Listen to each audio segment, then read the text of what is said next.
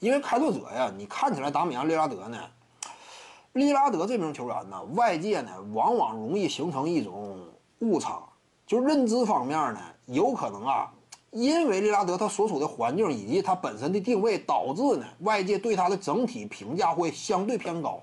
这话怎么讲呢？因为通常啊，我们对于利拉德的要求呢，不会把他拔高到争冠这个层次，就在这一点上，一直以来对他没有要求。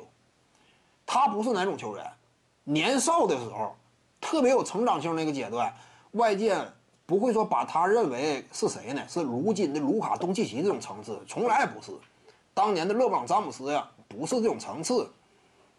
这是利拉德。后来呢，因为他本身这种打法特点属性啊，挺有火力，进攻端的诉说一场比赛真说飙高了的话，也挺挺凶悍。但是呢，他形成的团队的进攻价值。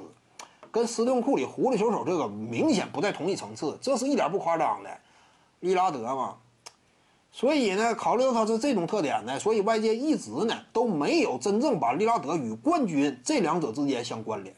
就你从来不会要求啊，利拉德他这赛季一定得夺冠，不夺冠就是失败，你不会这么要求，因为外界普遍没这么要求。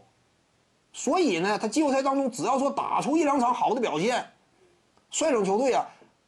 过了首轮，打个第二轮之类的，哪怕西决被横扫出局，外界对于他都挺认可。因为什么？你一直以来就没认为他能夺冠吗？你没认为他能夺冠的话，他就不至于让你失望。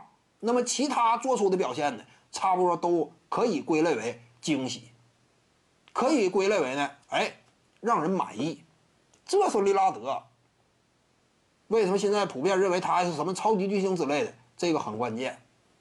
对他要求没那么高，但实质上来讲呢，放眼联盟，客观评判的话，跟其他一些顶级大腕相比，利拉德这种球员呢，确实正如外界，为什么外界认为他夺不了冠？事实证明他确实夺不了嘛。所以这是利拉德，他夺冠不够这种级别。徐静宇的八堂表达课在喜马拉雅平台已经同步上线了，在专辑页面下您就可以找到它了。